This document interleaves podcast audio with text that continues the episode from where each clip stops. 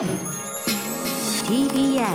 Podcast TBS ラジオミートアップ笹川ゆりと。岩瀬大輔がお送りしています。本日のお客様です。スキーヤーで写真家の渡辺陽一さんです。本日はニセコからリモートでのご出演です。よろしくお願いします。よろしくお願いします。お願いいたします。早速渡辺陽一さんのご紹介をさせていただきます。え今回のゲスト渡辺陽一さんは1966年生まれ埼玉県のご出身です小学校3年生の時にスキーを始め中学生からはタイムを競う競技スキーに打ち込み社会人まで続きます。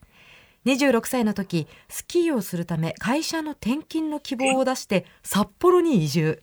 その後はニセコを拠点にスキーヤーとして雪国に暮らしながら写真家としてスキー写真や雪国の風土暮らしをテーマに撮影を続けこれまでに数多くの写真集を発表するほか写真展を開催。またウパシプロダクションの主催をはじめスキーガイドフォトツアーニセコウパシツアーやスノーカルチャーマガジンスチューベンの発行人など精力的に活動を続けていてニセコから20年以上日本のスキー文化の歴史などを発信なさっています。もう陽一さんニセコのスキー場を歩いてると全員知ってるんですよ、ね、全員知り合いかあの知らない方でも若いあのスキーヤーの方とかが、はい。あのあれもしかして渡辺陽一さんですか？インスタフォローしてますとか。知る人ぞ知るなんですね。ごいねあいやいやいや。の有名人なんですよ。ニセコといえば渡辺陽一さはい、渡辺陽一ありという感じで。でも本当にあの知り合ったの2020年の年末なんですけど最近でもう一番インスパイアされたご夫婦でなんかあの、えー豊かな人生ってこういうことなんだなっていうのを二人見ててすごくあの、ねえ。本当にあの目から鱗というかそうですね。リスナーの方でね先週聞いていただいた方は覚えてると思うんですけど、はい。先週は奥様の渡辺真理さん。和菓子職人をやられてる渡辺真理さんと、お招きして、夫婦で一周ごとにお話を伺うわけですが、これ新しいですよね。新しいです。新スタイルです。えもしかして今余一さんの後ろにある写真は余一さんの撮られたお写真ですか？そうですね。はい。これ作品ね。でもニセコのあのいろんなレストラン行くともう陽一さんの写真がすごいいろんなところに飾ってあって で見てパッとわかるので、そうなんですね、なのでニセコ行かれたことある方は必ずどっかで渡辺陽一ワールドに触れてると思います。でもあのニセコってなんだかちょっとブームも来てるしあのスキーといえばっていう印象もついてるんですが改めてあの余一さんからご覧になってニセコってどういうところですか？えーっと、まあ、札幌から近くて、まあ、札幌千歳から近くて、あの、あと、その、北海道で知床とかた大雪山とかですね、そういう山岳のリゾート、観光地というのかな。そういうところより、山の標高が羊蹄山っていうのが蝦夷富士って言われてるんですけど、1300メートルちょっとかな。で、あの、こう、優しい自然な感じの場所ですね、ニセコって。なるほどうん人がこう、えー自然の中に入っていって親しみやすいっていうのかな。友達みたいな感じ、自然が。友達 友達いやーでもここからは渡辺陽一さんのルーツについても掘り下げていこうと思うんですが陽一さん初めて雪の上滑ったのが小学3年生ですか、はい。小学校3年生だったと思いますえ。え、これはな何の機会に？あのー小学校の時のお友達が、スキーの教室に行くっていうのが、友達がいて、で、それに誘われたのがきっかけなんですね。うん最で初まあ、あの、僕、陽一と申しますんで、ようちゃん、ようちゃんも一緒に行かないみたく、友達に誘われたのが、本当、あの、すべての始まりですよね。うーんでもそれで人生変わっちゃいましたもんね。そうですね。すっかりそれ一色ですね。全く。で本格的に始められたのはこれ中学生の時なんですか？そうですね。あの、僕、埼玉県の所沢市っていうご出身で、えー西武ライオンズ球場の横に狭山スキー場っていう、で、それ子供の頃からあって、そこにもう、あの、その新潟県の六日町というところでスキーを初めてやったんですけども、まあ、なかなか、その、雪国に行くっていうのは年に2、3回しか行けなかったんで、はいまあ、お小遣いで、その狭山スキー場っていうところに、自転車のカゴにスキー靴乗っけてスキー担いで、行ってましたね。えーそうやって結構練習してましたよ。で高校時代スキー部とか入られたんですか？えっ、と、スキー部がある高校に行こうとも思ったんですけど、まあなかなか、遠かったり入れなかったりっていうので、はいまあ、自分が通った、あの、私立の高校に通ったんですけど、そこで、あのースキー部を実質作りました。あ自分でスキー部を好きすぎて。まあ、あの、登山部があったんですよね。で、登山部があって、で、とにかくそのインターハイってありますよね。はいインターハイとか国体とか。うんで、それに出るにはちゃんと自分の高校から体育連、高校体育連盟にこう登録しないと出れないから、なので学校の先生にすごいお願いしたり、働きかけて、あの、スキー部を作って、あ顧問の先生つけてもらって、その、大会の予選とかに、高校2年生から出たのかな。から結構自分でそうやって切り開いてきましたでまた競技スキーとちょっと違うかもしれないのがまた違う経験がパウダースノーを滑って感激したということでね。覚えてます？どんな感じだったか。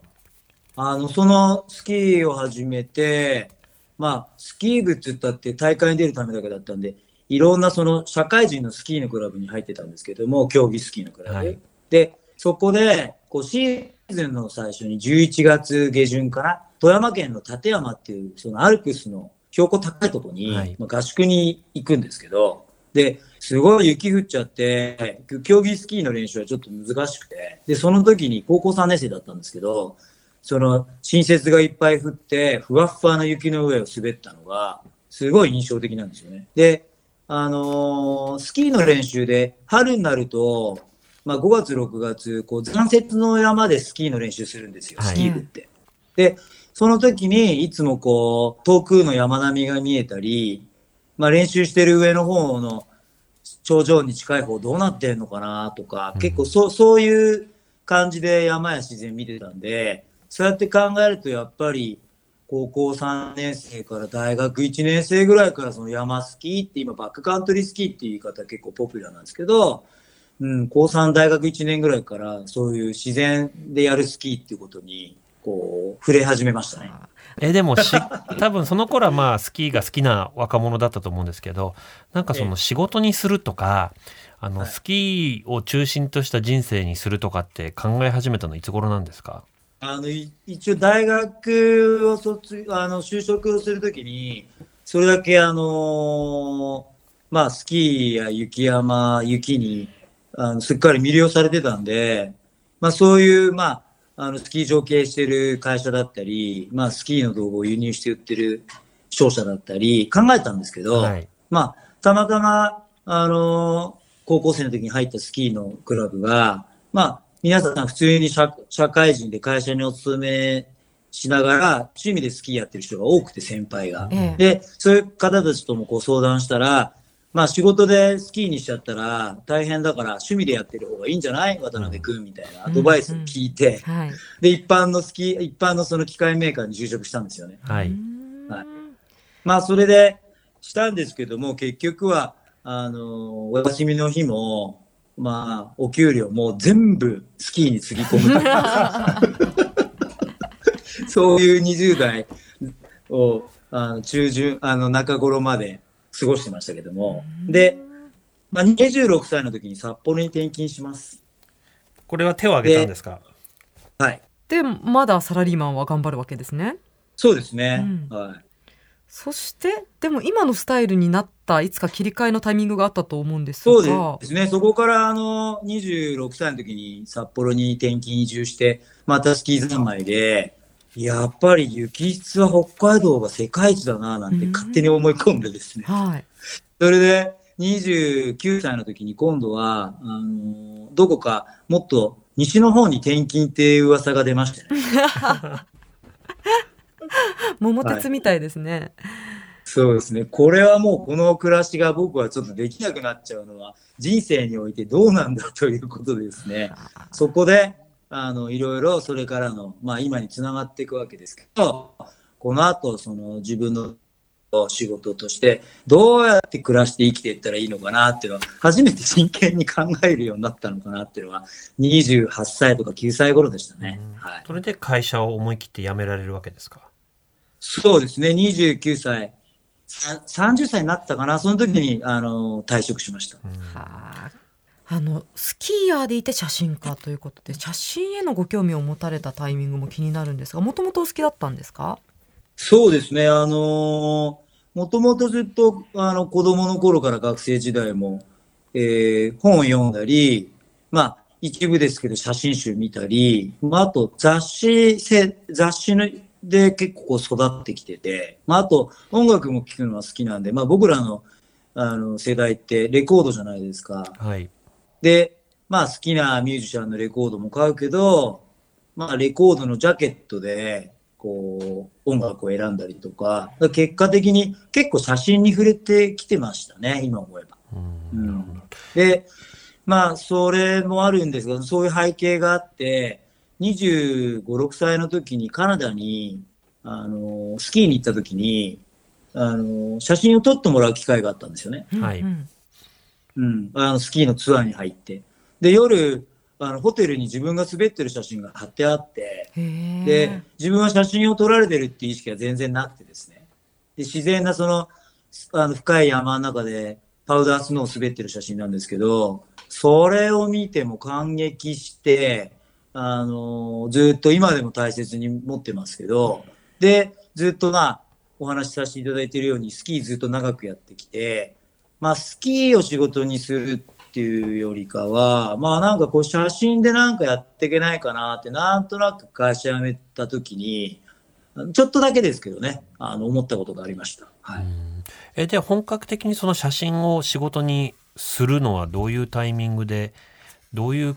そのきっかけだったんですか？えーっとですね、あの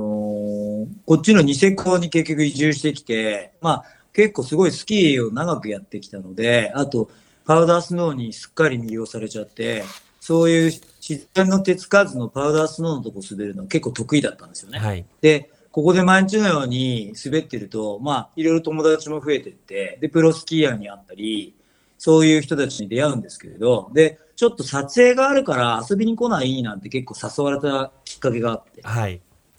で、その時初めて職業のスキーとかの写真を撮る方に会うんですよ。はい。はい。で、あのまあ、東京から来て、スキーの写真を撮ってたんですね。で、それが一個と、あと、スキー場でこう、スキーを滑るモデルのアルバイトがあったりして、はいで、その時も、スキーを撮るカメラマンとか、あとスキー場のテレビコマーシャルって言って、このムービーを撮るカメラマンが来たりして、で、その時も、こう、そういうカメラマンの人に会うんですよね。で、僕滑って最初が自分が撮るより撮られる方からキャリアがスタートしてるんですけど、はあ。で、あの、まあ、当時の方にはちょっと失礼になっちゃうんですけど、これだったら僕がやったらもっと早く撮って、どんどん次に行っていっぱい撮れるなーって、うん、こういう、こういう仕事もあるのかなんてなんか思ってた。なるほそういう雪を取るとかあと人を取るっていう意味ではあの1996年に設立なさって主催しているウパシプロダクションはい。はいこれ今も続けてらっしゃると思うんですがこれちょっとはい単純に名前の意味も気になりますし、活動内容も教えていただけますか？はい。え、ドゥーパシというのは、アイヌ語で雪という意味なんですね。で、当時その会社退職して、何か独立して起業して仕事していこうと思った時に、まあ、当然名前が必要なんで、で、まあ、当時から、その写真作家として、自分の渡辺陽一っていう名前で、あの、ずっとやっていくっていうよりかは、まあ、いろんな仕事をきっとしていくだろうってことで、あの、まあ、当時、個人でやっていくにしろ、法人でやっていくにしろ、名前は必要かなと思って、じゃあ、その時に北海道ってことと、まあ、ススキーという前にやっぱ雪がないと僕、活動、仕事なっていかないので、まあ、で英語やらドイツ語やら日本語も大事ですけど、北海道なんで、アイヌ語では何かなっていうところで、ウパシという名前つけたんですね。なるほど。さらにあの大輔さんから以前伺ったことがあってすごく素敵な、はい。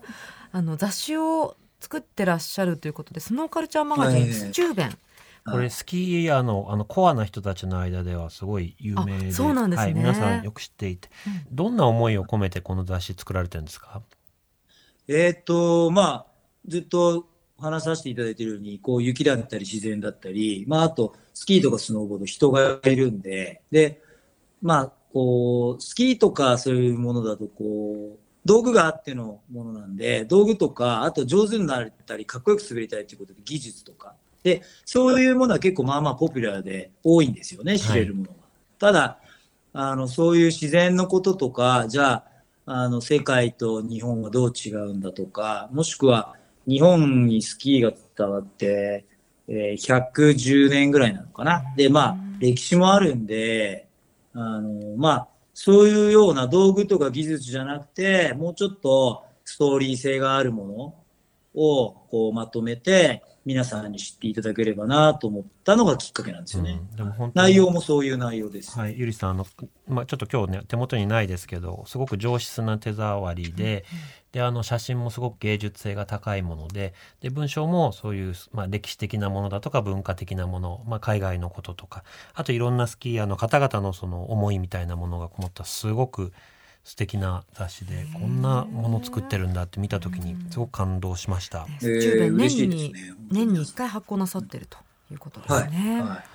あとあの陽一さんといえばニセコウパシツアー。これ私も何度かお世話になってますが。ウパシさっき聞いたのでニセコ雪ツアーということですね。はい。そうですね。あの今日も女性のお客様4人と一緒に滑って森の中を一緒に歩いて森のお話したり木々の話したり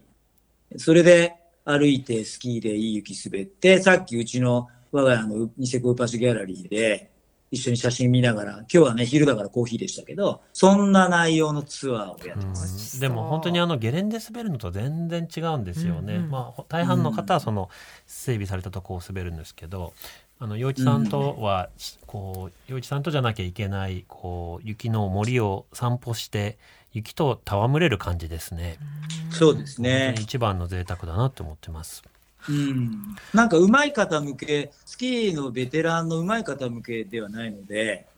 あの本当にダウンヒルスキーができなくても、あのー、楽しいと思うんで、うん、ぜひご参加ください。はい、でもね、陽一さん、多分まああのラジオを聞いていただいてる方も、その好きなことを仕事にできたらいいなって思ってる方も、まあ、ほとんどだと思うんですけど、うん、なかなかそうはいかないじゃないですか。でもお二人、マリさんも陽一さんもお二人とも好きなことであの仕事されててすごくあのいろんな意味で豊かなあの人生を生きられてるなって思うんですけどなんかそういうことをやりたいなって思ってる方々にアドバイスみたいなことってありますか？そうですね。本当に僕は小学校の卒業文集に書いた将来の仕事は、実はスキーに関する仕事って書いてるんですよ。すごい。あの、先週奥様も小学校の文集、和菓子職人になるって書いたとおっしゃってましたよ。へえ。そうですね。そのスキーのインストラクターとか、じゃあペンション経営とかそんなんじゃなくて、スキーに関係する仕事って大きいんですけど、まさに今、あの、それを、あの、まずスキーをお客様と滑ったり、写真を撮ってあの書籍を発行したり、あとはまあ自分の写真家として創作活動とかやってるんですけど、すべての原点は本当、ただ、ただただ好きなスキーと雪、ここだけに集中してまして、なので、まあここまで、あの、なん、なんとかですけどね、やってこれてるのは、やはり好きなことなんで、こう好奇心がつきませんし、うん、で、本当に自分が好きなことやってるので、まああんまり疲れるっていうこともないし、まあもちろん体力的な疲労はもう いい年なんでありますけど、ですからまあ、どういうものでも、あの、本当になんか好きで惚れたものにはもうとことん探求一筋なのかなって気がしますね。かっこいい。いや、本当にニセコのね、あの、になかなか今行けないかもしれないですけど、ちょっと皆さん行ってみて、スキーとかね体験したり洋一さんのこのポップな感じに触れたりとか ちょっとねしてみたいなと心から思いました。今週お話伺って。ありがとうございます。はいありがとうございます。ということでスキーヤーで写真家の渡辺洋一さんにお話を伺いました。ありがとうございました。ありがとうございました。どうもありがとうございました